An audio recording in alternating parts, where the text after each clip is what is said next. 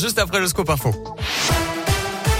Et à la une de l'actu et à une semaine du réveillon de Noël, un nouveau conseil de défense sanitaire est organisé. Il vient de démarrer à l'Elysée. Le contexte est assez tendu puisqu'on se rapproche de la barre des 3000 patients en réanimation, peut-être 4000 au moment des fêtes. Pour autant, il ne devrait pas y avoir de nouvelles restrictions, mais surtout une accélération de la campagne de vaccination. On pourrait ainsi passer d'un délai de 5 à 3 mois pour recevoir une dose de rappel. Le vaccin pour les plus jeunes sera aussi à l'ordre du jour. Le comité d'éthique l'a approuvé pour tous les enfants dès l'âge de 5 ans. Par ailleurs, l'exécutif devrait également rappeler quelques conseils aux Français pour éviter les contaminations en pleine période de fête. Et puis notez que d'après BFM TV, le gouvernement envisage de rendre les autotests gratuits pour les vaccinés à l'approche des fêtes.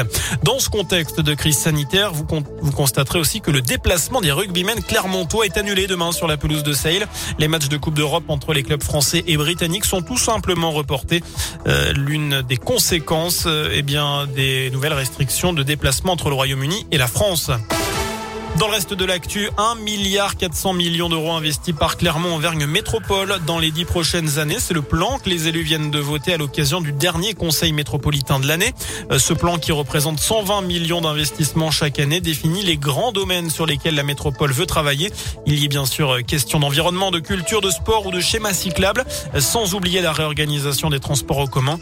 La plupart des projets sont déjà connus, mais l'objectif c'est bien de donner de la visibilité aux élus selon Hervé Prononce le maire du Cendre et le vice-président en charge du budget à la métropole. C'est avoir ensemble des projets communs pour pouvoir faire de l'investissement, que ce soit dans les ordures ménagères, dans les bâtiments publics, que ce soit dans la politique de voirie aussi. Est-ce que nous, nous sommes capables, dans le cadre de la métropole, de rénover toutes nos voiries? Eh bien oui, dans les dix prochaines années, on a un plan. Il y a un plan qui va euh, clôturer le maillage des bibliothèques sur la métropole.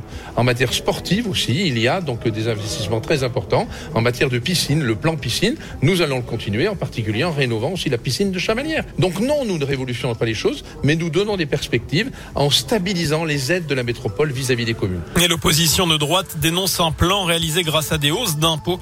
Selon Liké Bianchi, ce sera la seule hausse du mandat. Un mouvement social chez Auchan dans le Puy-de-Dôme aujourd'hui et demain. Les syndicats Force ouvrière d'Aubière, Beaumont 2 et du centre logistique de Cournon ainsi que la CFTC pour Clermont-Nord se mobilisent.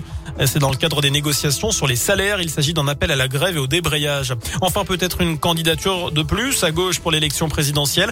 Christiane Taubira envisage d'être candidate. Elle donne rendez-vous à la mi-janvier tout en parlant d'union. L'ancienne garde des Sceaux sous François Hollande a publié une vidéo sur les réseaux sociaux. La socialiste Anne Hidalgo a réagi. Elle, propose un débat télévisé aux candidats de gauche avant le 15 janvier. Voilà pour l'essentiel de l'actu. Passez une excellente fin de journée et évidemment un très bon week-end.